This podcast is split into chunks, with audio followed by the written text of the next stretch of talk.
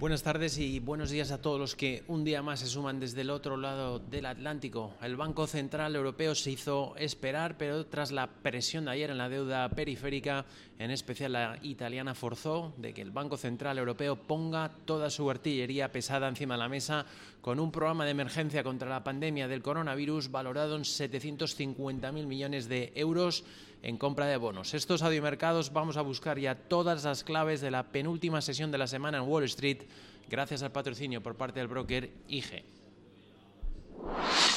Potencia sus inversiones con los nuevos Turbo 24. Primer turbo cotizado 24 horas de lunes a viernes creado por IG. Elige su apalancamiento, gestione su riesgo y opere sin comisiones. Todo en las premiadas apps y plataforma de IG. Opere Turbo 24 con IG, un proveedor líder del trading online. Busque IG Turbo 24 para saber más. Los Turbo Warrants son instrumentos financieros complejos y su capital está en riesgo. Puede sufrir pérdidas rápidamente.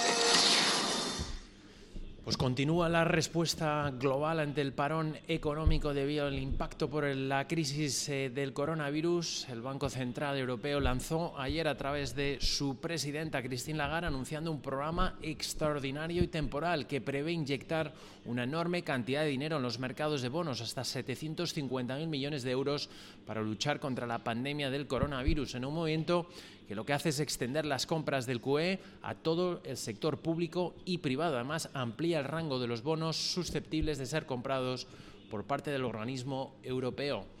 También ha habido otros eh, movimientos eh, que se han producido de emergencia. En el caso del Banco Central de Australia ha decidido en una reunión de emergencia eh, convocada para actuar frente al coronavirus, reducir en 25 puntos básicos la tasa de interés de referencia hasta el mínimo histórico del 0,25%, además de lanzar un programa, un plan de compra de deuda pública y establecer una facilidad de crédito a tres años para los bancos que presten a las empresas. También desde Estados Unidos empiezan a mover ficha. Ayer el presidente norteamericano Donald Trump firmaba el primer paquete de ayudas para hacer frente al impacto por el coronavirus, valorado en 100.000 millones de dólares. Incluye una ley para pagar la baja de los empleados por enfermedad y también asumiendo todos los costes médicos para aquellos ciudadanos que sufran el coronavirus. También siguen pendientes de cerrar las medidas de estímulo que podrían representar un 5% del PIB norteamericano, un paquete valorado en los 850.000 millones, pero hay otras fuentes que también indican que podría incluso llegar al billón de dólares para aliviar a distintos sectores afectados y, además realizando ayudas directas a los ciudadanos.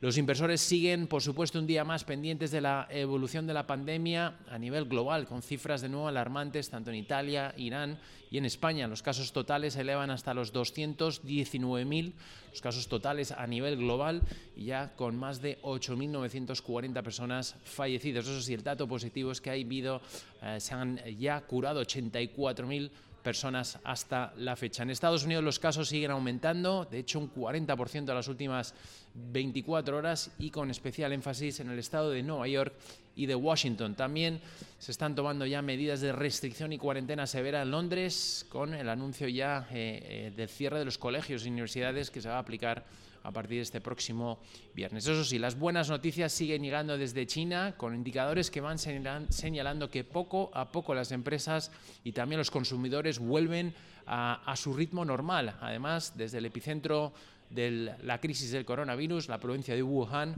han indicado hoy que no han tenido, no han registrado ningún nuevo caso de coronavirus. A nivel de referencias macroeconómicas, hoy hemos conocido hace escasos instantes las cifras de peticiones de subsidio por desempleo en Estados Unidos, cifra que empieza a reflejar este impacto que está generando en el parón de la economía norteamericana. Las peticiones de subsidio por desempleo han aumentado más de 60.000 por encima del dato esperado y más de 70.000 si se tiene en cuenta la anterior lectura. Sin duda, una cifra sin todavía reflejar el impacto total empieza a ser alarmante. Con todo ello, en los futuros norteamericanos que ahora en estos instantes, cuando estamos a prácticamente menos de una hora de la apertura de Wall Street, cotizan con caídas. Tenemos los futuros del S&P 500 que se deja un 2%. También tenemos los futuros del Dow Jones Industriales ahora mismo presentando caídas cercanas al 1,8 y los del Nasdaq ahora mismo cayendo un 1,3%. Además, se tengan en cuenta que a partir del próximo lunes el New York Stock Exchange va a cerrar temporalmente su trading floor y por lo tanto toda la contratación se va a llevar a cabo de manera electrónica y en remoto después de conocerse dos casos positivos de coronavirus en las instalaciones. Esta es la primera vez en la historia que se suspende físicamente las negociaciones en el trading floor en Estados Unidos ya que los cierres anteriores fueron totales, tanto físicos como electrónicos y ocurrieron durante la Segunda Guerra Mundial y tras los ataques del 11S. Recordan también que el PIT de Chicago lleva cerrado desde la semana anterior. A nivel eh, corporativo, noticias que hemos sido destacables por parte de las empresas norteamericanas. Fiat Chrysler ha indicado que suspende la actividad productiva en Estados Unidos como respuesta al coronavirus.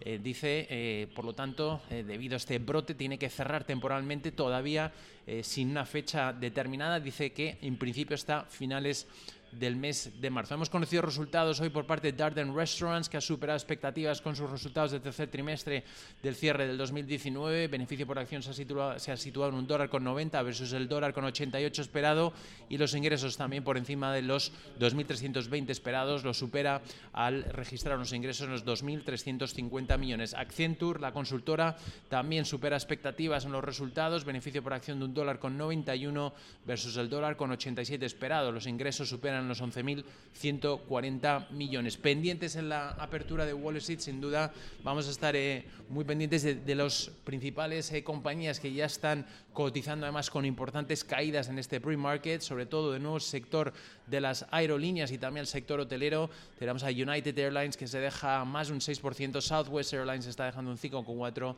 y también más de lo mismo para American Airlines. También a nivel de recomendaciones, JP Morgan habría recortado el precio objetivo de Ford hasta los 7 dólares desde los 9 dólares que tenía previamente. Que tenga una buena sesión de trading en Wall Street.